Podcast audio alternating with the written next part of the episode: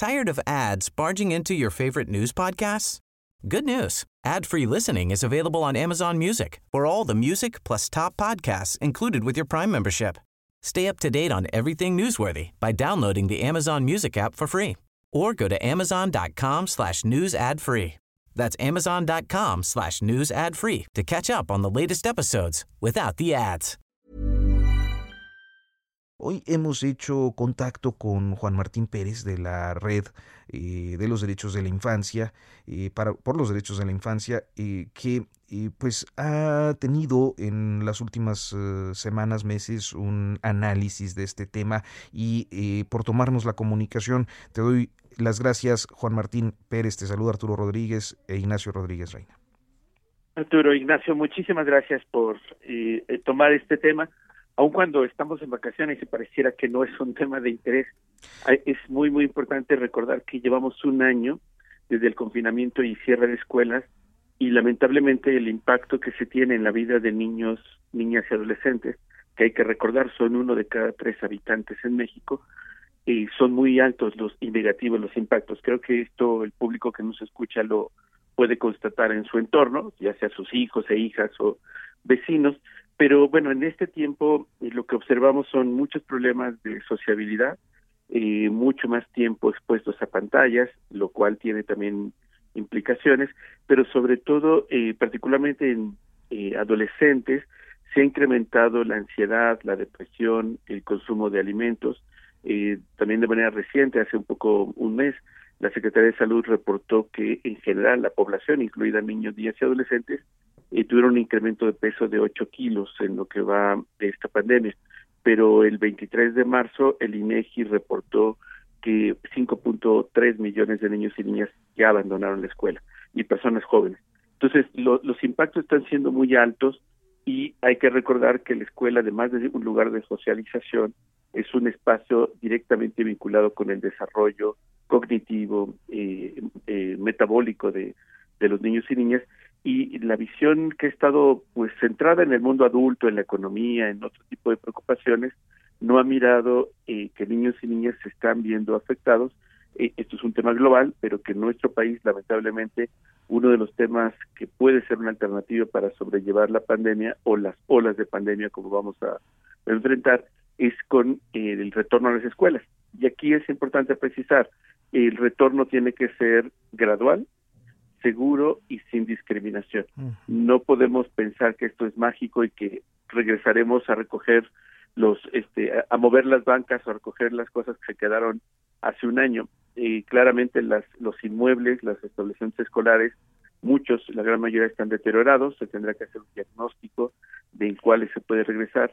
Va a ser muy importante abrir y diversificar las formas de pensar este retorno. Y me permitiría poner algunos ejemplos en, por ejemplo, en Ecuador, eh, abrieron la posibilidad de que aquellas familias que ya no quieren que sus hijos e hijas regresen por varios motivos, eh, el reconocimiento de escuela en casa.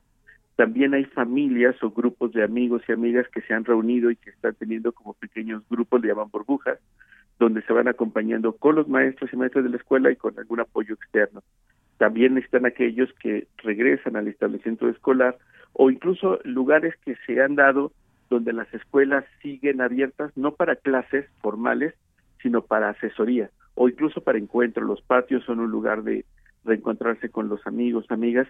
Todo esto implica seguir usando cubrebocas, mantener la sana distancia, eh, lavado de manos o uso de gel. Es decir, hay muchas modalidades que en América Latina se están usando y lamentablemente México es el único país en la región que ha mantenido sus puertas cerradas a diferencia de prácticamente todos los países de América Latina o hablemos del continente. Ignacio. Sí, Juan Martín, muy buenos días. sin duda me parece que el tema de la educación, por mucho que no estuviera en la agenda, en, los reflectores de, los medios de comunicación, me parece que es un tema fundamental. Podríamos hablar de pues, la violencia, también de la pérdida incluso de un, de un, de un periodo, de un año de desarrollo cognitivo, de la violencia contra los niños dentro de las casas, hay que decirlo también. Este, lo, lo que tú nos estás platicando es la apuesta de la red de derecho eh, por los derechos de la infancia y niñas, niños y adolescentes sería ya un regreso a clases, ya no se puede eh, eh, aguantar más. Sí, mira, yo creo que lo que estamos llamando es a que se pueda reactivar las comunidades educativas, es decir, que se retorne, porque se perdió con el, con el cierre de las escuelas, al diálogo de, directivos, maestros y maestras, familias y niños, niñas y adolescentes. Y en ese diálogo, pues se tiene que hacer un diagnóstico de cómo estamos todas, todos, cómo está el inmueble, cómo va el semáforo epidemiológico, y a partir de eso se pueden ir tomando definiciones no de país, no de entidades federativas, sino de semáforos municipales, porque ahora mismo, eh, previo a, las vacaciones, un poco se logró semáforo verde en varios estados y de acuerdo al criterio las escuelas se abrirían con semáforo verde. y no, no sabemos que está el periodo vacacional, pero nadie comenzó a hablar de, bueno, vamos a reunirnos en la escuela como el semáforo verde, empezamos a planificar el retorno. O sea, es un ejemplo de que en realidad no hay un intento serio y sostenido de recuperar el retorno a las escuelas.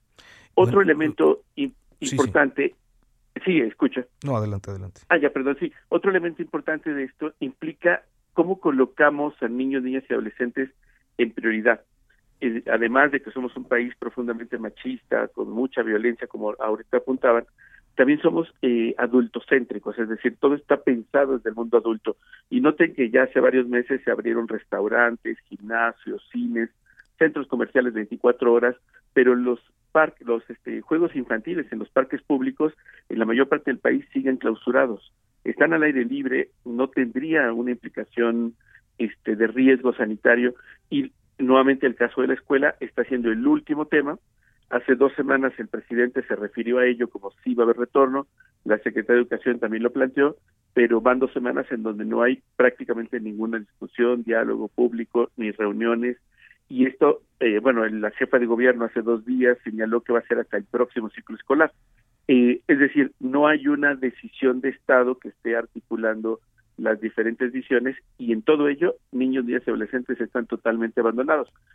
Y les animo a que recuerden, en un año de cierre de escuelas no hay una campaña de comunicación específica a la infancia, más de 30 millones, que les haya explicado en un lenguaje apropiado por qué cerraron la escuela, por qué ya no regresaron de las vacaciones que los mandaron hace un año y un mes, en las semanas de, la Semana Santa. Eh, se inició el ciclo escolar con televisión, que pues no ha funcionado, está mostrado que ha sido un fracaso. Y algunos plantean que va a ser hasta el otro año. Nada de esto se le ha informado a uno de cada tres habitantes que son niños, niñas y adolescentes. Pues Juan Martín Pérez, eh, director de la Red para los Derechos de la Infancia, te agradezco muchísimo que nos hayas tomado esta comunicación y que pues nos hayas mostrado este panorama. Muchísimas gracias a ustedes por hacerlo visible y agradecería que nos ayuden a mantener esta conversación. No, hombre, pues al contrario, creo que para nosotros es eh, pues uno de los temas eh, más relevantes de este escenario pandémico que nos ha tocado vivir y que creo que efectivamente en ocasiones queda fuera de la agenda y de la discusión pública. Así que muchísimas gracias, Juan Martín, te estaremos buscando. Muy buen día, gracias a los dos. Bye bye. Gracias, muy buenos días, Juan Martín. Tired of ads barging into your favorite news podcasts? Good news. Ad-free listening is available on Amazon Music for all the music plus top podcasts included with your Prime membership. Stay up to date on everything newsworthy by downloading the Amazon Music app for free or go to amazon.com slash news ad free. That's amazon.com slash news ad free to catch up on the latest episodes without the ads.